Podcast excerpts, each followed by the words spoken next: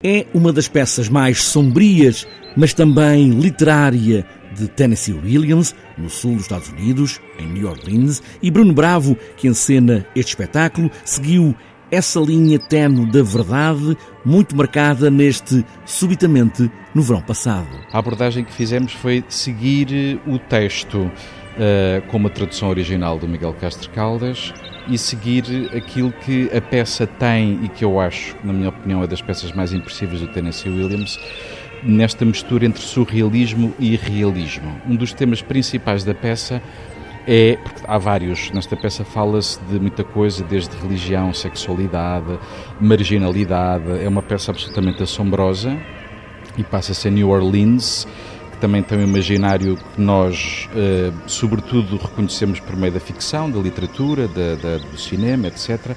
Mas um dos temas principais é realmente a verdade, o conceito de verdade, a verdade como uma abstração. Profundamente literário, Tennessee Williams escreve nesta peça uma personagem que nunca chega a aparecer, morreu o ano passado, subitamente no verão passado, e essa personagem é o motor de toda esta ação.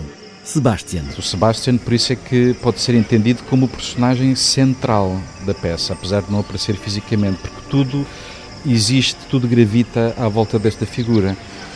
Toda a peça é um exercício de memória, no fundo. Portanto, é, é, é uma, uma possibilidade de construção do que terá acontecido no verão passado, no verão anterior, e é uma construção de memória desta figura do Sebastian, uh, que é uma figura, talvez a figura de maior ficção de toda a peça, e que tem uma construção, porventura será o espectador ou o leitor uh, a construir esta figura, a construir este personagem. A mãe fala em Sebastian como um poeta luminoso, eternamente jovem, casto, mas a verdade está em Espanha.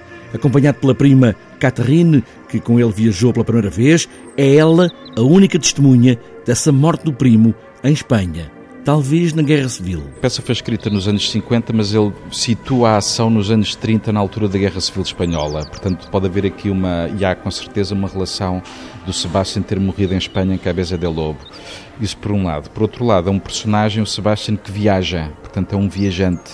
Uh, é um curioso da natureza e é um curioso, é um, é um viajante. Portanto, a relação eu penso que se estabelece aí também. Que verdade pode ser esta vista de dois lados, com duas naturezas, com muita vertigem? Que linha é essa que separa a ficção de uma certa realidade?